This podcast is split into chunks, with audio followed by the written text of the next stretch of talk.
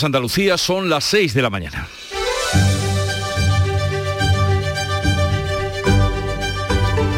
Despierta tu mente, descubre la realidad.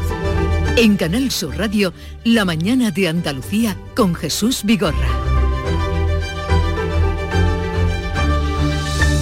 Esta mañana, cuando en el baño o en la cocina abran el grifo, saldrá agua. Todavía es lo normal en el primer mundo, pero deberíamos empezar a sopesar que quizá un día pudiera no ocurrir así. A pesar de las reservas de agua que aseguran para año y medio en Andalucía, la cuarta parte de la economía andaluza está en riesgo por la sequía no solo en el campo, sino también en el sector turístico. Ante esta situación y la nula previsión de lluvias por ahora, la Junta llama al consumo prudente y responsable del agua. Tal vez convenga ser conscientes de esta realidad antes de sufrir un nudo en la tubería abrir el grifo o que abrir el grifo no garantice poderse lavar la cara o llenar el vaso. Tras su primera reunión, la Mesa de la Sequía advierte de esta situación y el Banco Central Europeo advierte al gobierno de que se tiente la ropa antes de aplicar el impuesto temporal a los bancos a los beneficios extra que están obteniendo. Sostiene el organismo europeo que este impuesto podría acabar, podrían acabar pagándolo los clientes sobre los que los bancos repercutirían lo que el gobierno les quiere cobrar. Será un tema para el debate y tendrán que pensarlo el gobierno y explicarlo bien antes de seguir adelante con su afán recaudador. Contra todo pronóstico, el paro ha bajado en Andalucía a final de la temporada turística. Casi 19.000 personas encontraron trabajo en el mes de octubre y eso da alas a quienes están precisamente buscando trabajo. Ahora, solo falta que como se están planteando en la Consejería de Salud, sean capaces de acortar los tiempos de espera en la atención primaria. Un alivio para quienes están pendientes hoy de una cita y esperan y a veces desesperan. En Canal Sur Radio, la mañana de Andalucía con Jesús Vigorra. Noticias. ¿Qué les vamos a contar con Francisco Ramón? Paco, buenos días. Muy buenos días, Jesús. Y comencemos mirando al cielo. Pues eh, hoy están nubosos o cubiertos, sin descartar precipitaciones débiles y ocasionales.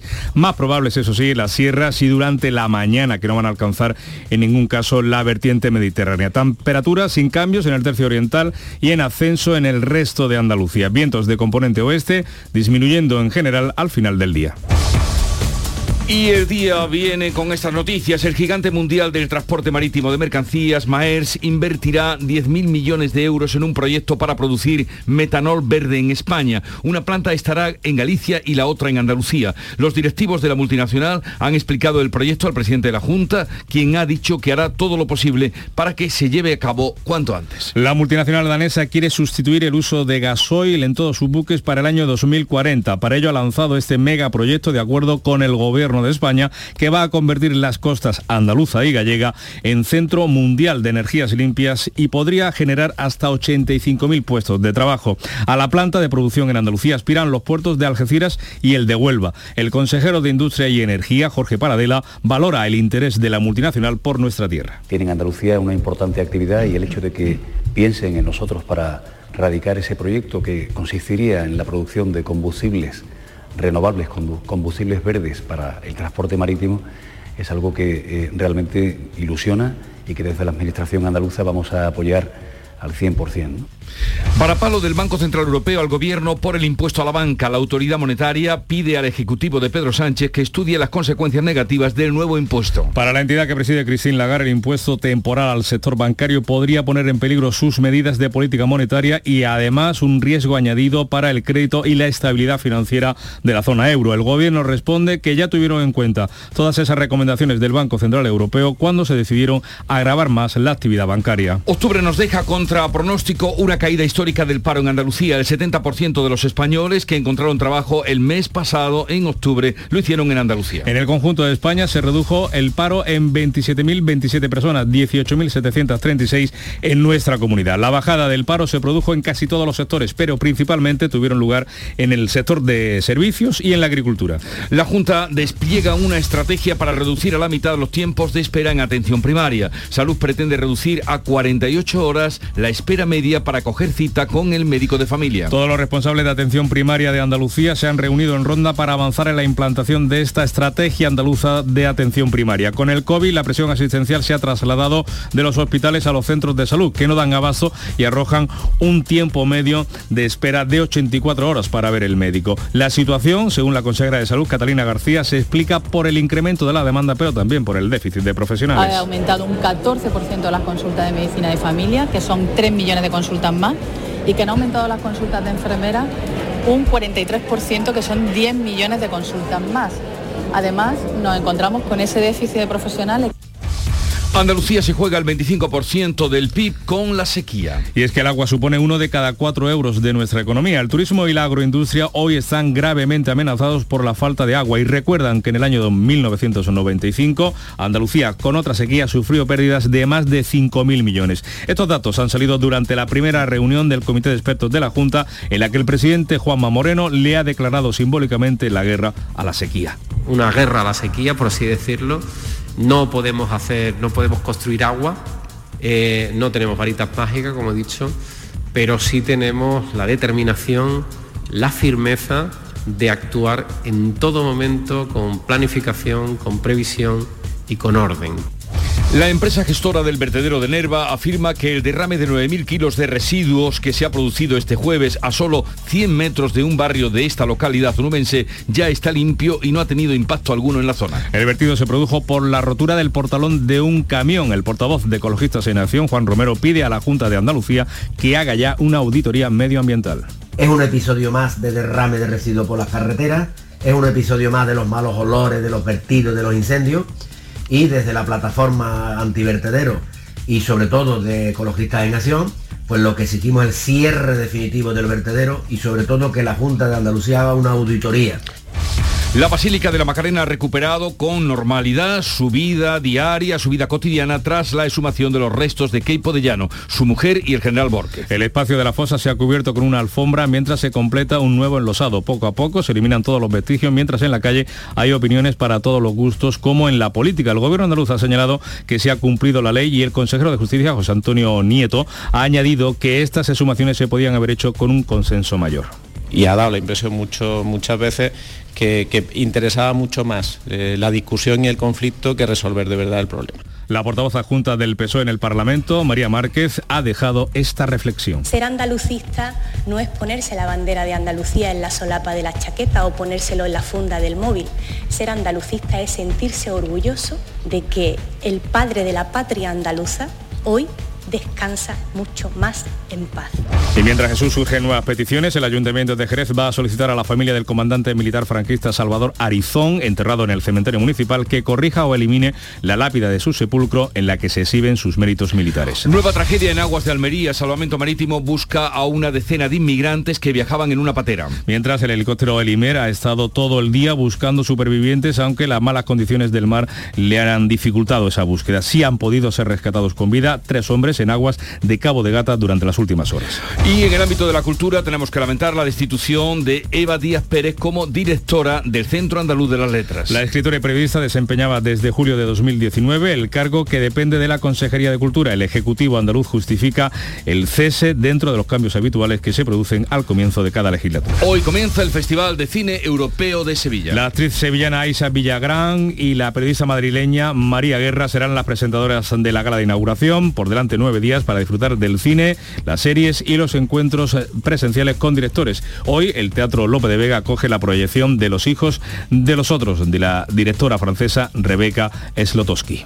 Así viene el día, vamos a ver cómo lo cuentan los periódicos, la prensa que ya ha repasado José Manuel de la Linde y nos cuenta. Buenos días, José Manuel. Buenos días, Jesús. Comenzando con la portada del país, eh, trae aquí una entrevista al presidente de Ucrania, Volodymyr Zelensky, y con este titular, con las anexiones, Putin cualquier posibilidad de diálogo. La foto de portada para el presidente de Ucrania con eh, su mano derecha en el pecho. Este otro titular económico que le venimos contando, el Banco Central Europeo insta a la banca a cargar el nuevo impuesto a los eh, clientes. Y la otra noticia del día, Jesús, como no puede ser, eh, Piqué la sabrás, Piqué, que deja el fútbol. Ayer hasta los informativos habrían eh, con esto. Es la foto de portada que lleva el diario El Mundo y con este entrecomillado, volveré tarde o temprano. Aquí vemos a Piqué en el Nou Camp mirando al cielo y se repite ese otro titular económico. El gobierno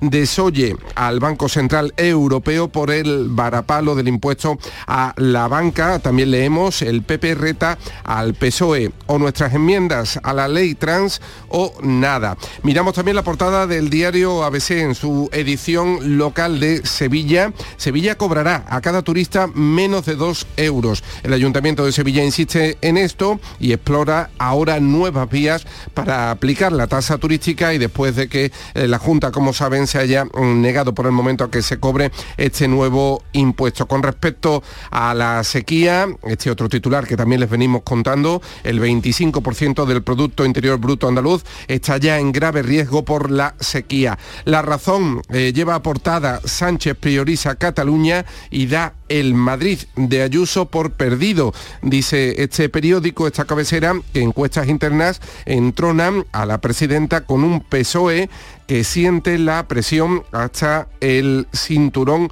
rojo. Mm, la prensa mm, local, Diario de Sevilla, Grupo Yolí, la Macarena huye de la polémica ideológica tras eh, sumar a Keipo, hace referencia a ese comunicado emitido por la hermandad. En las últimas horas, como saben, le hemos venido contando que se sumaban los cuerpos de Keipo y del general Borque. Ahora la hermandad pide apartarse del foco mediático. En el diario Málaga hoy, la foto para el estreno de, Gospel, el, musical que llegó anoche al Teatro Sojo, este musical eh, que produce Antonio Bandera y Emilio Aragón, la foto para el estreno anoche con los, eh, los actores en el hall del teatro y este otro titular, la Junta pasa de puntilla por Málaga, por Málaga con su nuevo plan de infraestructura. En Diario de Cádiz, el tranvía arranca con fuerza. El nuevo medio de transporte registra unos 5.000 viajeros cada día en eh, su primera semana. Un titular, bueno, pues una cifra para eh, celebrar. Diario de Jerez, el paro baja por primera vez en octubre en Jerez en 201 personas y en Europa Sur también un titular que hace referencia al paro que baja en, en 1.151 personas en el último año en el campo de Gibraltar. Vamos ahora con la prensa internacional, nos asomamos al exterior a través de los periódicos que ha repasado Beatriz Almeida, buenos días. Bonjour. Abrimos con Le Monde, con el francés Le Monde. Sesión interrumpida en la Asamblea Nacional por las declaraciones racistas de un diputado del partido de Le Pen que gritó que vuelva a África a otro diputado de izquierdas que es negro y hablaba en ese momento de un barco de una ONG francesa que lleva días en el Mediterráneo sin poder desembarcar. Sobre este asunto se interesa también el periódico La Estampa de Italia. Mm. Que dice que la Unión Europea presiona para que desembarquen los inmigrantes, pero Meloni dice que no. La mayoría de los periódicos británicos encabezan con que el Reino Unido se enfrenta a su recesión más larga en casi 100 años. El Times lo da por hecho, va a durar dos años, prevé que el desempleo se va a duplicar. El Banco de Inglaterra ha subido las tasas y 3 millones de personas tendrán que pagar 3.000 libras esterlinas más al año por sus hipotecas, que al cambio son 3.500 euros más. En el Washington Post eh, se ocupan de las elecciones de medio mandato que ya están al caer, son el día 8, y titulan Los demócratas temen un varapalo. Kamala Harris, Hillary Clinton y Barack Obama y otros demócratas destacados se movilizan en los lugares donde el presidente Biden ganó cómodamente en 2020. Eh, termino en Brasil, eh, titula El Extra que comienza la transición, Bolsonaro recibe al vicepresidente electo de Lula. Y el día amaneció, como siempre, con el Club de los Primeros, que comanda Charo Padilla. Buenos días. Querido, buenos días. La radio sigue siendo mágica. ¿Tú te acuerdas un día que en tu programa tú pediste eh, a una familia de acogida de Córdoba que estuviera cerca del hospital Infanta Sofía para, para acoger a una chica venezolana? Pues esa familia eh, es del Club de los Primeros y ah, habla con nosotros, habla Juan y Paqui. bueno, es que te escucharon en el programa y entonces entre ellos hablaron, dijeron, vamos a coger a esta chica que nos ha dicho Jesús. Ellos han hablado con nosotros esta mañana, Juan y Paqui, eh, al niño lo operaron ayer, que tiene nueve meses, bueno, nos han contado toda su experiencia, lo emocionante que es, lo contento que están y, en fin. Ya ha ido todo bien. Eh, precioso. y hoy hemos hablado también de, con los oyentes de cómo eran sus diversiones cuando eran más jóvenes, su discoteca. Te he oído algo. Su pa. Bueno, bueno, bueno. Lo que nos hemos reído de verdad, ¿eh? Tenéis que ir a la app, app de Canal Sur Radio y buscar el programa. Eh, ¿Cuándo vuelves? El lunes no tengo unos, análisis. Ya he visto que tienes que ir a hacer unos asuntos, pero ya te veo. Que, vaya todo bien. Sí. Yo siempre, cuando falto es un análisis o algo. Espero que sea negativo, que sea negativo. Siempre será negativo. Eh, vamos a ver cómo viene el día. Nos adelanta Ana Giralde. ¿Algunos apuntes? Bueno, algunos apuntes. En Rincón de la Victoria, en Málaga, comienzan las obras de emergencia de conexión de los tratamientos terciarios de la estación depuradora de aguas residuales de esta localidad malagueña para conectarlos con los del regadío del plan Guaro. Dentro de esas obras hidráulicas y más ahora con la sequía son muy importantes. En Jaén, el consejero de Justicia, José Antonio Nieto, firma con el alcalde Julio Millán el documento administrativo para, en el que se formaliza la cesión de los suelos de la consejería para la construcción de la futura ciudad de la justicia de Jaén. Y otro apunte, hoy sale el CIS, el Centro de Investigaciones Sociológicas, difunde una macroencuesta sobre tendencia ya en voto municipal, aunque no incluye estimación de voto.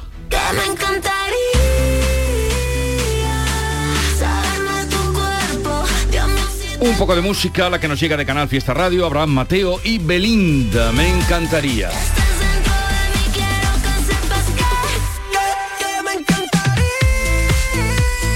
A nosotros nos encantaría y confiamos en que se queden eh, con nosotros en el programa, porque hoy estará por aquí Joaquín Muekel. Eh, vamos a tener entrevista a partir de las 9 con Teresa Rodríguez, la diputada de Por Adelante, parlamentaria eh, de Por Adelante Andalucía. vamos a tener también la visita de Kiko Veneno, porque en el Festival de Sevilla, de Cine de Sevilla, que nos hemos referido, se va a presentar un documental sobre su creación. Eh, échate un cantecito.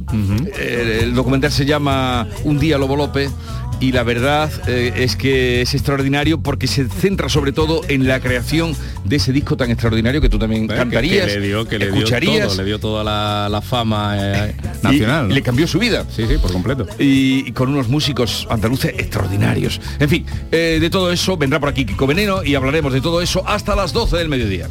Como pica el sol no es un poco raro para el mes que estamos ya tanto calor. La mañana de Andalucía. Vas en patinete por el parque mientras bebes un refresco. Te lo acabas y guardas la lata para después depositarla en el contenedor amarillo para que se convierta en la rueda de un patinete de alguien que pasea por el parque mientras se bebe un refresco. Se lo acaba y guarda. En la economía circular, cuando reciclas, los envases de aluminio se convierten en nuevos recursos. Recicla más, mejor, siempre. Junta de Andalucía, Federación Andaluza de Municipios y Provincias y Ecoembes. La psicología cuida de ti. Psicólogos y psicólogas colegiados son los expertos en psicoterapia que atienden tu salud mental y te ayudan a superar dificultades. Su titulación, formación y experiencia son tu mayor garantía. Al cuidado de tu salud mental y tu bienestar emocional, siempre un profesional de la psicología. Es un mensaje del Colegio Oficial de Psicología de Andalucía Occidental.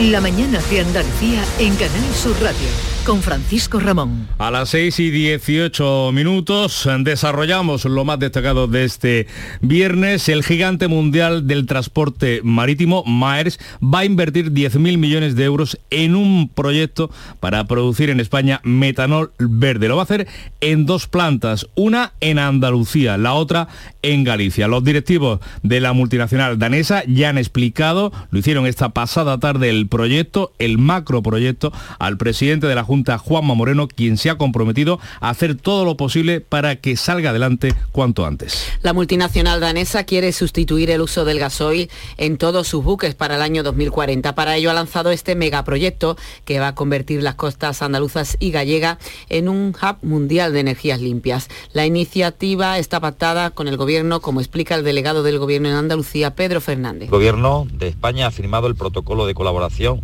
con la naviera para impulsar la producción de combustibles verdes e metanol que alimente a todos sus buques antes de 2040. Y esta misma naviera ha trasladado ya al Gobierno que Andalucía puede ser una de las ubicaciones elegidas para desarrollarlo. En principio el acuerdo se va a firmar en junio, podría generar hasta 85.000 empleos para la planta de producción que se prevé instalar en Andalucía. Aspiran los puertos de Algeciras y de Huelva. La Junta valora el interés de Marx por Andalucía. Lo ha hecho el consejero de Industria y Energía, Jorge Paradela. Maersk es una de las primeras navieras del mundo y es la primera por volumen, por cuota de mercado en España. Tiene en Andalucía una importante actividad y el hecho de que piensen en nosotros para radicar ese proyecto que consistiría en la producción de combustibles renovables, combustibles verdes para el transporte marítimo, es algo que eh, realmente ilusiona y que desde la Administración andaluza vamos a apoyar al 100%. Les hablamos ahora de otro proyecto que puede generar riqueza y empleo en Andalucía, la Agencia Espacial Española a la que aspira la ciudad de Sevilla. La candidatura ya está finalizada, el ayuntamiento enviará en breve esas carpetas con toda la documentación al gobierno y hay cifras. De alzarse con la sede solo en 2023, la agencia tendrá un impacto económico en la ciudad de 360 millones de euros y a medio plazo, durante la próxima década, la industria aeronáutica podría multiplicar por cinco su facturación. El alcalde sevillano, Antonio Muñoz, ha presentado esa candidatura de la ciudad y en su opinión es sólida y consensuada. Y aquí estamos, con los deberes cumplidos, dos carpetas que configuran una candidatura sólida, una candidatura que podemos definir claramente como un proyecto de ciudad, un proyecto colegiado y participado, Seguimos en clave económica porque el Banco Central Europeo le ha dado un varapalo al gobierno por el impuesto a la banca. La autoridad monetaria pide al Ejecutivo de Pedro Sánchez que estudie las posibles consecuencias negativas que tiene su política. El gobierno dice que ya la tuvieron en cuenta esas consideraciones del BCE a la hora de aprobar el nuevo gravamen. Juan, Juan Pereira. Para el Banco Central Europeo, el impuesto temporal al sector bancario podría poner en peligro el efecto de las medidas de política monetaria sobre la economía en general si las entidades afectadas registran beneficios bajos o pérdidas cuando se cobre dicho impuesto. Así lo señala el Banco Central en un dictamen en el que aboga porque la banca traslade este impuesto extraordinario a los clientes. Advierte además del peligro para el crédito. La secretaria general del PP, Cuca Gamarra, pide al Gobierno que retire el impuesto. Ante las advertencias de los riesgos de legislar de esta manera, el Gobierno se empeñe en seguir hacia adelante cuando tiene no solo el riesgo de eh, afectar a la economía, sino también de que se anule eh, el propio impuesto y haya que devolverlo. La ministra de Hacienda, María Jesús Montero, ya adelanta que seguirán con este impuesto a la banca. No hay ningún tema eh, dentro de, de este informe que indique o que aconseje un cambio en el impuesto, más allá de que evidentemente cualquier nueva figura tributaria o cualquier prestación patrimonial hay que evaluarla al cabo del tiempo de estar puesta en marcha para ver cómo funciona. El dictamen del Banco Central Europeo no es vinculante. Seguimos hablando del sistema financiero. El líder del PP, Alberto Núñez Feijóo, ha hecho dos propuestas para aliviar el pago de las hipotecas. Pide que se recupere la deducción fiscal por la compra de una vivienda habitual, que eliminó el propio PP, y que se cree un fondo con aportación de la banca y el gobierno para ayudar a las familias en dificultades a pagar los intereses de un crédito hipotecario. Estas dos medidas combinadas, volver otra vez a poder deducir en el impuesto de la renta los intereses pagados por la hipoteca y un fondo aportado por la banca y por el gobierno para ayudar a las rentas medias y bajas a pagar los intereses de las hipotecas, seguro que son dos medidas, además de justas, dos medidas que funcionarían para mantener las rentas medias y bajas que pueden llegar a fin de mes.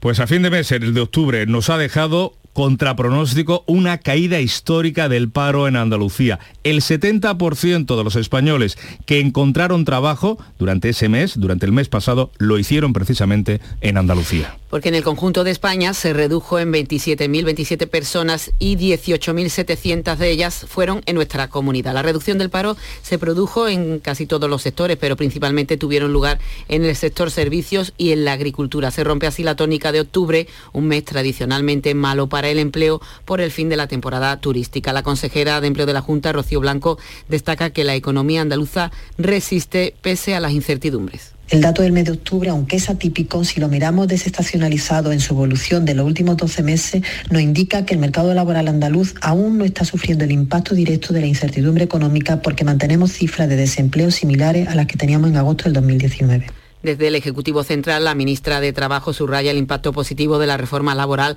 con la firma de un 46% de contratos indefinidos. Yolanda Díaz. Por primera vez en un mes de octubre baja el paro, una cantidad muy considerable. Es verdad que queda muchísimo por hacer, pero también que los datos son muy positivos. Por tanto, buen día para la ciudadanía española, creo que mal día para los agoreros que siempre nos dicen que en todo momento todo va mal en España. Le contamos ahora que hoy tiene lugar la segunda jornada de huelga eh, de Vueling. La compañía prevé operar el 89% de los vuelos programados. Ha cancelado 62 de manera preventiva. Cambiamos de asunto. La Junta despliega una estrategia para reducir a la mitad los tiempos de espera en atención primaria. Salud pretende reducir a 48 horas la espera media para coger citas con el médico de cabecera. Los responsables de atención primaria de Andalucía se han reunido este jueves en Ronda para avanzar en esa estrategia, un plan que atenderá las características de cada distrito sanitario con el fin de agilizar el actual modelo saturado tras la pandemia. Con el COVID la presión asistencial se ha trasladado a los hospitales, de los hospitales a los centros de salud. No dan abasto con un tiempo medio de espera de 84 horas para ver al médico, una situación que según la consejera de salud Catalina García se explica por el incremento de la demanda, también por el déficit de profesionales. Ha aumentado un 14% las consultas de medicina de familia, que son 3 millones de consultas más y que han aumentado las consultas de enfermeras un 43%, que son 10 millones de consultas más. Además, nos encontramos con ese déficit de profesionales que siempre decimos que de aquí al año 32 se jubilarán en Andalucía casi 6.800 profesionales un déficit que se verá agravado por ese ritmo de jubilaciones. 500 médicos de familia se retiran ya este año, 3.000 durante la próxima década. Pues déficit de médicos y déficit, déficit también de precipitaciones. Andalucía se juega el 25% de su Producto Interior Bruto con la sequía. Porque el agua supone uno de cada cuatro euros de la economía andaluza. El turismo y la agroindustria están gravemente amenazados por esa falta de agua y recuerdan que en 1995 Andalucía sufrió pérdidas por otra sequía de más de 5.000 millones. Estos datos han salido durante la primera reunión del Comité de Expertos de la Junta, en la que el presidente andaluz Juanma Moreno le ha declarado simbólicamente la guerra a la sequía. Una guerra a la sequía, por así decirlo. No podemos hacer, no podemos construir agua, eh, no tenemos varitas mágicas, como he dicho, pero sí tenemos la determinación, la firmeza de actuar en todo momento con planificación, con previsión y con orden. Por ello, la planificación es uno de los pilares de la política hidráulica de la Junta, tal y como recoge el Plan SOS de Soluciones y Obras frente a la sequía, un plan que contempla 4.000 millones de inversiones hasta el año 2027. Pues sobre esa primera reunión del Comité de Expertos de la Sequía, el presidente de la Confederación Hidrográfica del Guadalquivir, Joaquín Páez, ha señalado en Huelva que tenían que haberse reunido antes porque la situación de sequía, de la falta de lluvias, dura ya dos años. Y un apunte más, eh, porque la empresa gestora del vertedero de Nerva afirma que el derrame de 9.000 kilos de residuos que se ha producido este jueves a solo 100 metros de un barrio de esta localidad onubense está ya completamente limpio y no ha tenido impacto en la zona. La mañana de Andalucía en Canal Sur Radio. Noticias con Francisco Ramón. En Vitalden queremos saber qué hay detrás de tu sonrisa, porque si vienes a nuestras clínicas hay un 20% de descuento en implantología, pero para nuestros pacientes hay mucho más. La confianza. Vine con mi madre a Vitalden hace 30 años y ahora venimos toda la familia. Pide cita en el 900-101-001 y ven a Vitalden. ¿Y tú? ¿Qué radio escuchas? Es el Carrusel Taurino, de los domingos por la tarde. Yo prácticamente me llevo todo el día con ustedes, con Marilo, con cafelito y beso y lo de salud también lo escucho. El tuyo, me gusta La Noche Más Hermosa. Canal Sur Radio, la radio de Andalucía. Yo, escucho Canal Sur radio. 6 y casi 29 minutos es el tiempo del deporte con la victoria del Betis y un nombre propio. Antonio Camaño, ¿qué tal? Buenos días. Hola, ¿qué tal? Buenos días. El Betis ganó 3-0 en un partido sin mucha historia al HJK Helsinki. Al estar ya clasificado antes de esta última jornada, hubo rotaciones y jugaron los menos habituales. Destacó Aitor Ruibal, que marcó los dos primeros goles, pero sobre todo el primero, que levantó de sus asientos a los asistentes al estadio Benito Villamarín. Y en el Sevilla muy pendiente a la evolución de Marcao. Se lesionó en el partido ante el Manchester City. De momento no se ha informado del alcance, pero todo hace indicar que no va a estar a disposición de San Paoli para el partido del próximo domingo. Y el Málaga se hunde, colista y sin poder de reacción. Ayer volvió a perder ante el Cartagena 2-1 con muchos minutos con un jugador menos, pero con unas sensaciones que no son nada optimistas de cara a una posible reacción del equipo. Y el Granada empató a cero ante el Levante en el segundo partido consecutivo que el equipo de Caranca no ve puerta. El equipo demostró su seriedad defensiva, pero también su carencia en cuanto al gol. Y bombazo inesperado, porque Gerard Piqué anunció en el día de ayer que abandona el fútbol. El jugador azulgrana se despedirá de sus aficionados en el partido que le enfrentará a la Almería este próximo sábado. El defensa de 35 años había perdido mucho protagonismo en el equipo de Xavi y dice adiós a una carrera plagada de títulos. Andalucía son ya las seis y media de la mañana. La mañana de Andalucía con Jesús Vigorra. Y a esa hora con Ana Giraldez repasamos en titulares las noticias más destacadas que les venimos contando. La multinacional de contenedores Maers construirá una planta de producción de metanol verde en Andalucía. El gigante del transporte marítimo de mercancías invertirá 10.000 millones en España en dos plantas, una de ellas en Andalucía para la que aspiran Algeciras y Huelva y la otra en Galicia. Pretende sustituir el uso del gasoil en todos sus buques para el año 2040. Varapalo del Banco Central Europeo al gobierno por el impuesto que quiere cobrar a la banca. La autoridad monetaria pide al Ejecutivo de Pedro Sánchez que estudie las consecuencias negativas del nuevo impuesto según el BCE, podría poner en peligro sus medidas de política monetaria y supone un riesgo añadido para el crédito. Salud pretende reducir a 48 horas la espera media para coger cita con el médico de familia. Responsables de atención primaria de Andalucía se han reunido este jueves en Ronda para avanzar en la implantación de la nueva estrategia. Pretende agilizar el actual modelo saturado tras la pandemia. Andalucía se juega el 25% del Producto Interior Bruto por la sequía. El agua supone uno de cada cuatro euros de la economía andaluza. El turismo y la agroindustria están gravemente amenazados hoy por la falta de agua. En 1995 Andalucía sufrió pérdidas de más de 5.000 millones por otra sequía. Cumbre ibérica en la localidad lusa de Viana de Castelo. La región portuguesa del Algarve pide a los jefes de gobierno de España y Portugal avances en el proyecto de continuación de la línea ferroviaria de alta velocidad Madrid-Sevilla hasta Huelva y Faro. Salvamento Marítimo busca a una decena de inmigrantes que viajaban en una patera en aguas de Almería. Las malas condiciones del mar dificultan las tareas de búsqueda, se van a reanudar al amanecer si han podido ser rescatados con vida tres hombres en Cabo de Gata en las últimas horas. Comienza en Sevilla el Festival de Cine Europeo. La actriz sevillana Isa Villagrán y la periodista María Guerra serán las presentadoras de la gala inaugural. Por delante nueve días para disfrutar de más de 200 títulos, 180 actividades paralelas. Y en cuanto al tiempo... Tendremos cielos nubosos cubiertos sin descartar precipitaciones débiles y ocasionales más probables en las sierras y durante la mañana que no alcanzarán la vertiente mediterránea. Las temperaturas sin cambios en el tercio oriental, en ascenso en el resto. Los vientos de componente oeste, aunque disminuirán en general al final del día.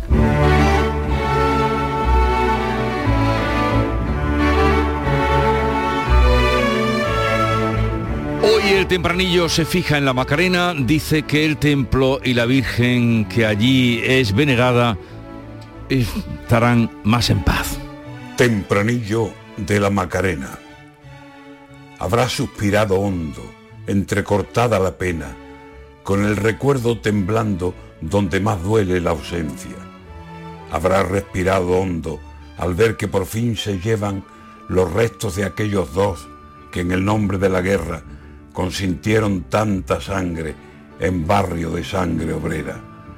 Queipo de Llano y Borques, por fin los restos ya fuera de un sitio de paz, de rezo, de perdón de las ofensas. Habrá suspirado hondo, son muchos años de espera. Ahora al fin podrá decir, mirando a su Virgen buena, arrodillada ante ti, arrancada aquella pena, con cuánto amor hoy te digo y llorando de contenta, ahora sí que son tus plantas las más santas, Macarena.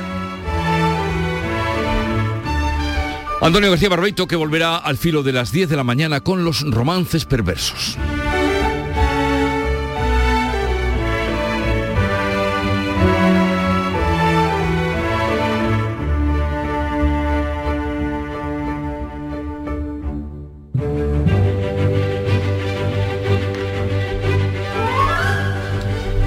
Hoy es la festividad de San Carlos Borromeo, así es que, eh, como es un nombre muy común, recordar si tenéis algún amigo o familiar para felicitarlo.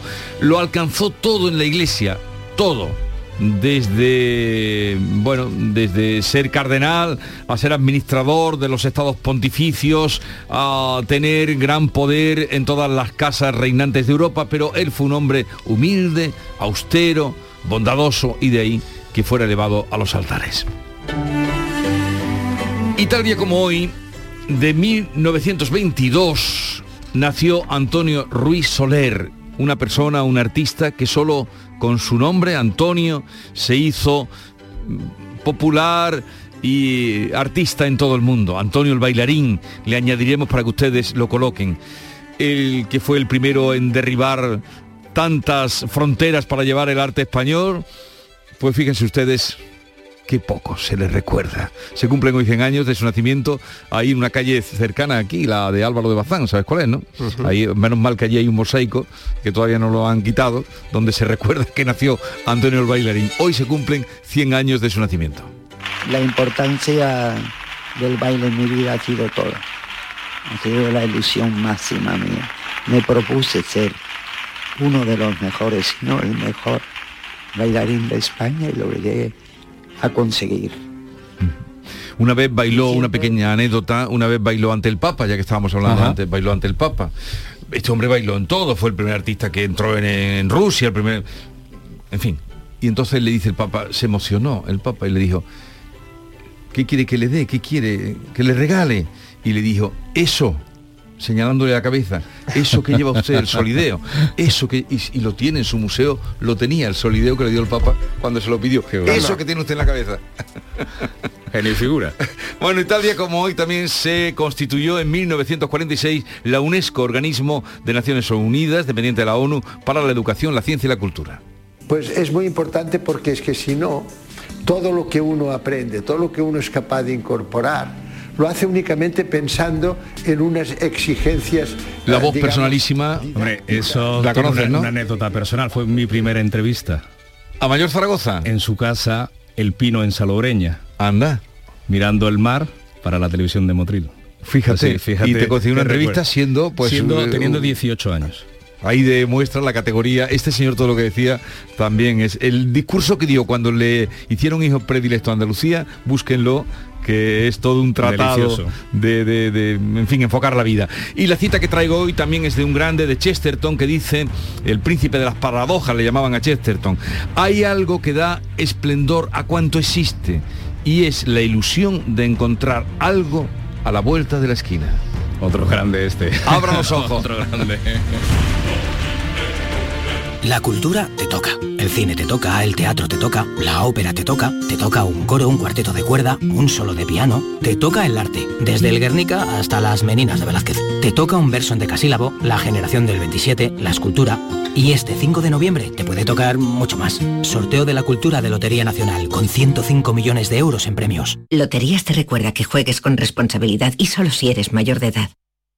La psicología cuida de ti, en la escuela, en el trabajo, en tus relaciones con la familia y con los demás, en tus problemas y conflictos, en la adaptación a las etapas de tu vida. Donde haya una persona, estará la psicología. Para superar dificultades y desarrollar tus potencialidades, siempre un profesional de la psicología. Es un mensaje del Colegio Oficial de Psicología de Andalucía Occidental.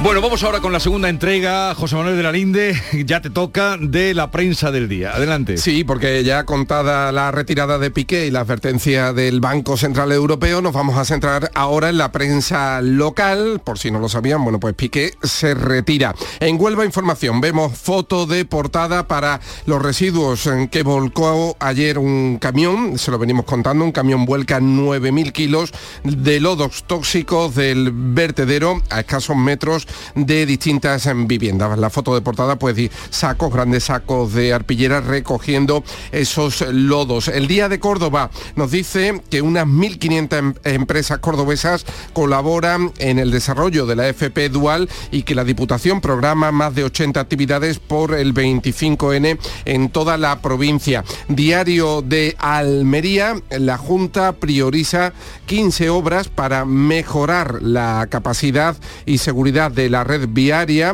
hecho del plan de infraestructura presentado por eh, la Junta y este otro titular también. La Fiscalía pide cinco años al acusado de intentar atropellar a la alcaldesa de las tres villas.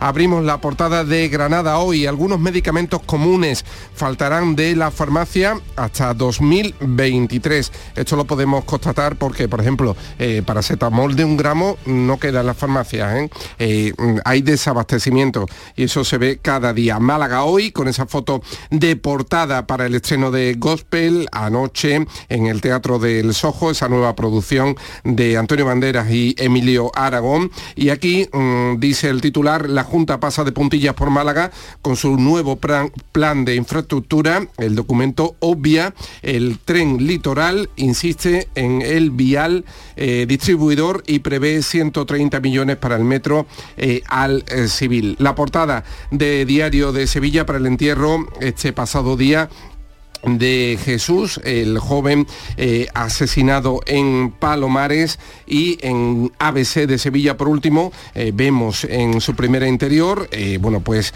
la foto para cómo ha quedado la tumba de Keipo de Llano y su mujer una vez que se ha sacado se han sumado esos restos vemos la foto de esta capilla de San José con la alfombra que de momento lo cubre y bueno la hermandad pretende que finalmente se lose esa zona tal como está el resto de la basílica. Vamos ahora a la prensa internacional con Beatriz Almeida. El canciller alemán está en China. ¿Qué cuenta la prensa, Beatriz? Pues el Frankfurter Allgemeine Zeitung abre con una tribuna de Olaf Scholz, que la ha escrito él. De esto se trata mi viaje a China. El canciller defiende su visita, asegura que no pretende hacer lo de siempre, sino descubrir cómo es la nueva China tras el Congreso del Partido Comunista. Y recogen esta visita también los periódicos chinos. Lo recogen y citan el artículo de Scholz. Leo en el diario Guangming de Pekín. La primera visita de Scholz a China atrae la atención internacional. Antes de su partida escribió en el Frankfurter Allgemeine eh, que incluso si la situación mundial cambia, China sigue siendo un importante socio económico y comercial de Alemania y de Europa.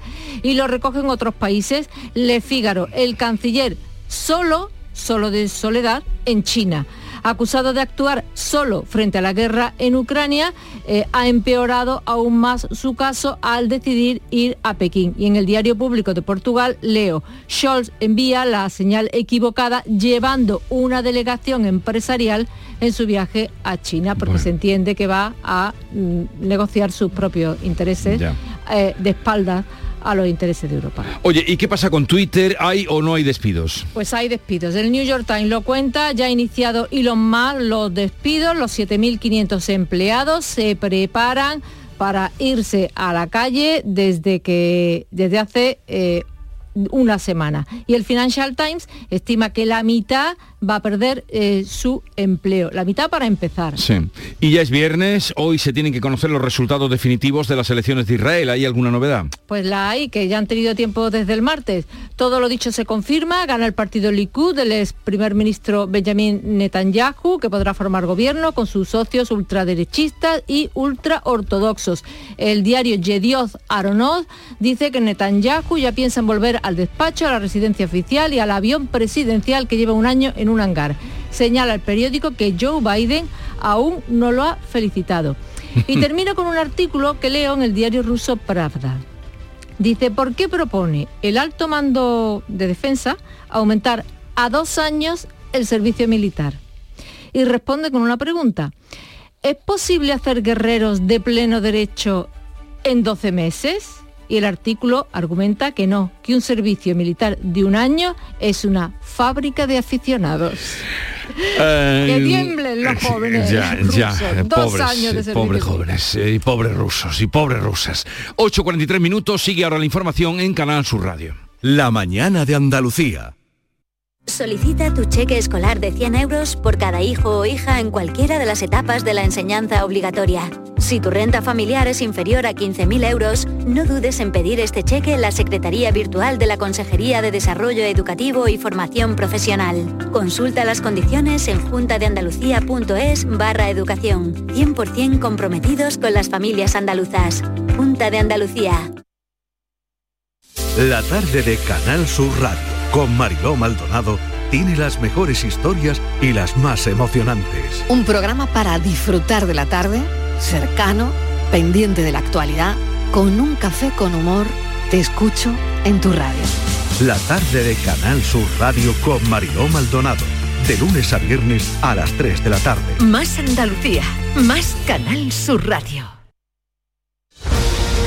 La mañana de Andalucía en Canal Sur Radio con Francisco Ramón. 6 y 45 minutos de la mañana, seguimos contándole más asuntos de este viernes. El sector progresista del Consejo General del Poder Judicial ha propuesto a José Manuel Vandrés, magistrado del Supremo, como candidato a ocupar una de las dos plazas en el Tribunal Constitucional. Así lo han expuesto en la última reunión del órgano de los jueces, a, la que han llegado los conservadores, todavía sin perfilar a su candidato. Está previsto que ambos sectores se reúnan de nuevo en dos semanas para estudiar los nombres que propondrán con consenso. Y la Junta Electoral Central insiste en que no va a otorgar a Carles Puigdemont la credencial de eurodiputado porque no acató la Constitución tras las elecciones europeas celebradas en mayo de 2019. Aquí en Andalucía, la Basílica de la Macarena recupera la normalidad de su vida diaria tras la exhumación de los restos de Keipo de Llano y su mujer y también del general Borquez. El templo ha estado abierto mientras se han desarrollado algunos trabajos en su interior. Asunción Escalera. Unos trabajos como la retirada de una lápida de mármol que estaba en la pared de la capilla donde se encontraban las tumbas de Keipo y su mujer. El espacio de la fosa se ha cubierto con una alfombra mientras se completa un nuevo enlosado. Poco a poco se eliminan todos los vestigios mientras en la calle hay opiniones para todos los gustos. Fuera de esta ciudad, creerse que haya estado un asesino, uno de los mayores asesinos que ha tenido este país con personas inocentes. Sacar a este me parece bien. La Hermandad de la Macarena pide tranquilidad y salir del foco mediático para continuar con sus tareas religiosas y sociales. Pues la Junta de Andalucía ha señalado que ante estas exhumaciones se ha cumplido la ley, pero se podía haber hecho con un mayor consenso. Lo apuntaba el consejero de Justicia, José Antonio Nieto. En este tema, eh, ya lo dijimos hace mucho tiempo, no va a haber una rebelión ni va a haber un enfrentamiento, lo único que tiene que haber es un poco de sensibilidad para abordar eh, asuntos que, requieren una solución, que todas las partes están encantadas de, que se pueda resolver, pero que daba la impresión, y ha dado la impresión muchas veces, que, interesaba mucho más eh, la discusión y el conflicto que resolver de verdad el problema. En la oposición, desde los partidos de izquierda, la portavoz adjunta del PSOE en el Parlamento, María Márquez, ha hecho esta reflexión. Ser andalucista no es ponerse la bandera de Andalucía en la solapa de la chaqueta o ponérselo en la funda del móvil. Ser andalucista es sentirse orgulloso de que el padre de la patria andaluza hoy descansa mucho más en paz. Pues eh, Tony Valero de Izquierda Unida ve en estas exhumaciones un avance democrático y exige al Gobierno y a la Junta diligencia para cumplir la ley de memoria. Mientras salen los restos de Keipo de Llano, permanecen en las cunetas miles de restos de republicanos y republicanas asesinados en la guerra civil. Por eso queda mucho por hacer la parlamentaria de Adelante Andalucía, Maribel Mora, considera que es un logro de las asociaciones memorialistas. Los protagonistas absolutos han sido el movimiento memorialista de Sevilla, que durante años se ha movilizado ante la Basílica, ha realizado todo tipo de actividades, eh, ha hecho eh, charlas, ha hecho absolutamente de todo. Y le contamos también que el Ayuntamiento de Jerez ha anunciado que va a pedir a la familia del comandante militar franquista Salvador Arizón, enterrado en el cementerio municipal, que corrija o elimine la lápida de su sepulcro en la que se exhiben sus méritos militares durante la guerra civil. Cambiamos de asunto, ya se ha registrado en el Congreso una segunda petición eh, para constituir una comisión de investigación sobre la tragedia de Melilla. Lo ha hecho eh, Bildu y otros eh, socios parlamentarios del Ejecutivo de coalición como Esquerra Más País y Compromís. Quieren esclarecer lo ocurrido el pasado 24 de junio en la frontera de España con Marruecos, cuando en un asalto masivo a la valla murieron al menos 23 inmigrantes. A esa petición, a la de los Aberchales, se ha unido también Unidas Podemos, socio del gobierno del PSOE. El PP no va a apoyar a la comisión de investigación de los Aberchales y esperan a las explicaciones del ministro Fernando Grande Marlasca para aclarar los hechos. Mientras se ha producido una nueva tragedia en aguas de Almería, Salvamento Marítimo busca a una decena de inmigrantes que viajaban en una patera. Sí han podido ser rescatados con vida tres hombres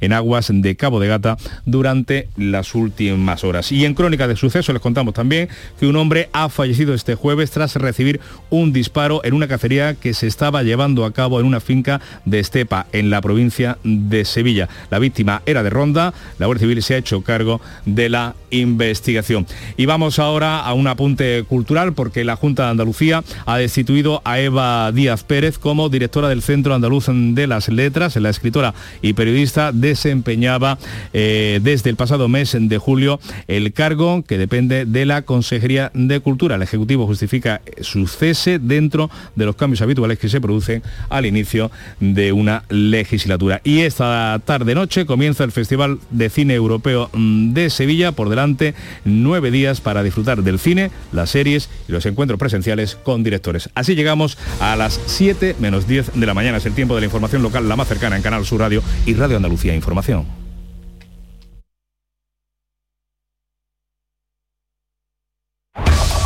En la mañana de Andalucía de Canal Sur Radio, las noticias de Sevilla. Con Pilar González. Hola, buenos días. El Ayuntamiento de Sevilla analiza esta mañana en el Pleno la documentación con la candidatura de Sevilla para albergar la Agencia Espacial Española. Supondría un impacto de 360 millones de euros y cerca de 6.000 empleos en todo el país, siendo Sevilla el epicentro. Y Sevilla es la tercera provincia de todo el país donde más se ha recortado el desempleo en el mes de octubre. Hoy comienza el Festival de Cine Europeo y en Deportes el Betis ha vuelto a ganar. Enseguida se lo contamos todo antes el tiempo. Tenemos hoy nubes sin descartar lluvias débiles y ocasionales, más probable en la sierra y durante la mañana. Por la tarde se abren los claros, las temperaturas igual. Se espera una máxima de 26 grados en Sevilla, Écija y Lebrija y 24 en Morón. A esta hora 17 grados en la capital. Porque realizar una obra eficaz y eficiente en Sevilla es posible.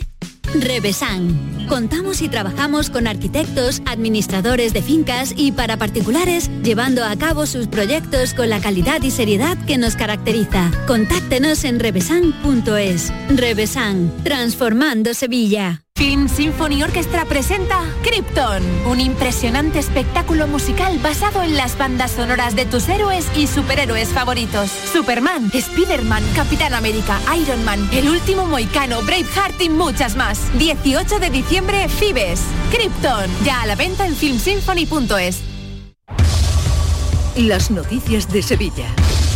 Canal Sur Radio. Hoy llega al Pleno del Ayuntamiento de Sevilla la documentación con la candidatura de Sevilla para albergar la Agencia Espacial Española. Está recogida en dos carpetas que serán enviadas al Ministerio de Política Territorial para su análisis. El alcalde de la ciudad, Antonio Muñoz, ha presentado el dossier oficialmente, lo ha hecho en el CREA, el edificio municipal propuesto para ser sede física ante instituciones, empresas y el sector aeroespacial. Contiene 10 razones, entre ellas que la ciudad concentra el 72% de las empresas del sector aeroespacial de toda Andalucía, también conexiones aéreas internacionales que se requieren o una gran oferta hotelera. Una candidatura sólida y consensuada, según Muñoz, que también ha avanzado los beneficios económicos que supondría para la ciudad se multiplicaría por 10 la cifra del volumen de negocio que en este momento existe en nuestra ciudad a corto plazo, pues porque eh, la agencia fortalecería a las empresas ya existentes, a los centros de investigación y atraería nuevas inversiones, tanto público como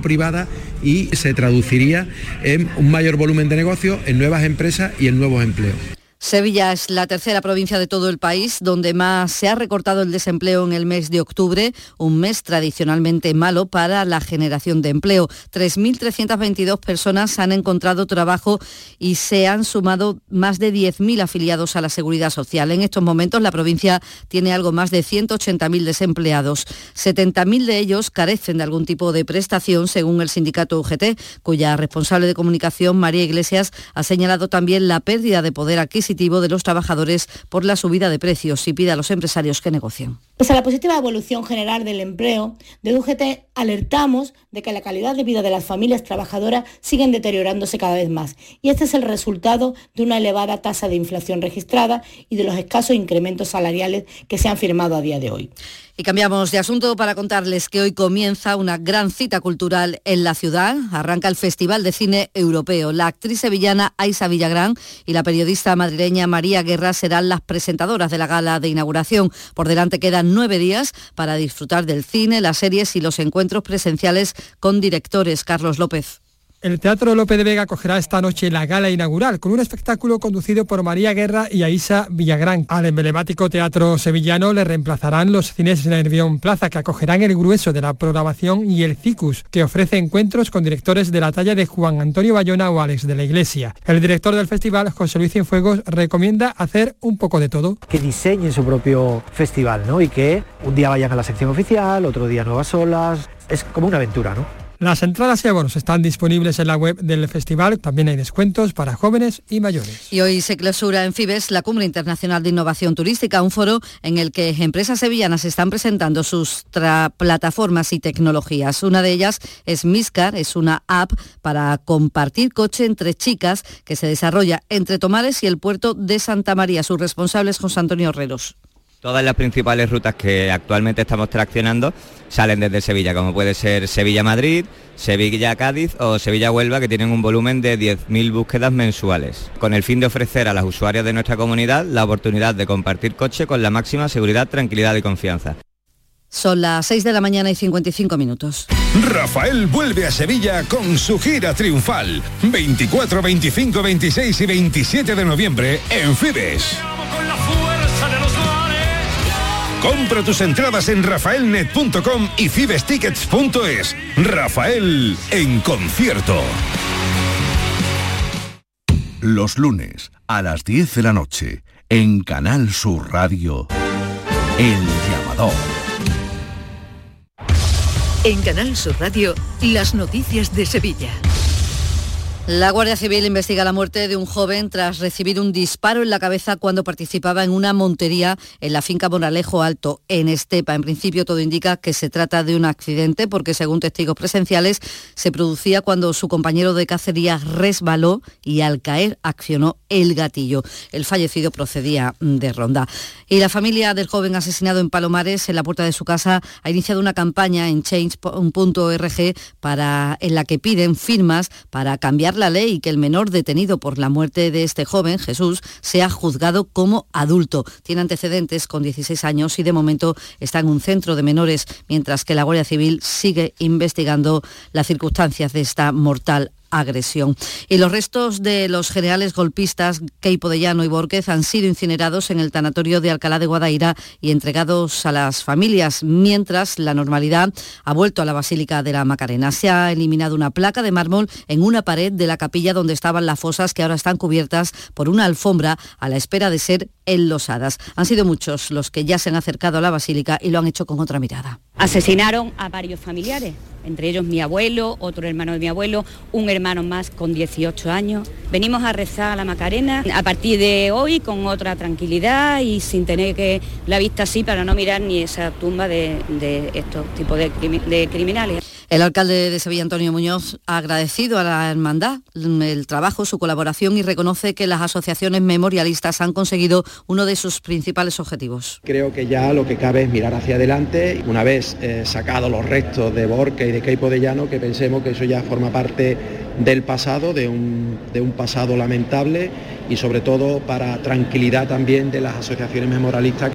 El ministro de Presidencia y Memoria Democrática, Félix Bolaño, destaca que es importante que ya no ocupen lugares de homenaje en ningún edificio público. Por eso, hoy, Sevilla, Andalucía, España se ha levantado más digna, con una democracia mejor. Y quiero preguntar a los que dicen que derogarían la ley de memoria democrática si con ellos volverían los restos de un genocida que mandó fusilar a 45.000 personas a los pies de la Macarena en Sevilla. Y el portavoz del Gobierno andaluz, Ramón Fernández Pacheco, subraya que se ha cumplido la ley. Somos una administración que siempre está a favor de cumplir la ley y lo que ha sucedido esta noche en la Basílica de la Macarena es precisamente eso, se ha cumplido la ley y por lo tanto eh, poco más que, que añadir.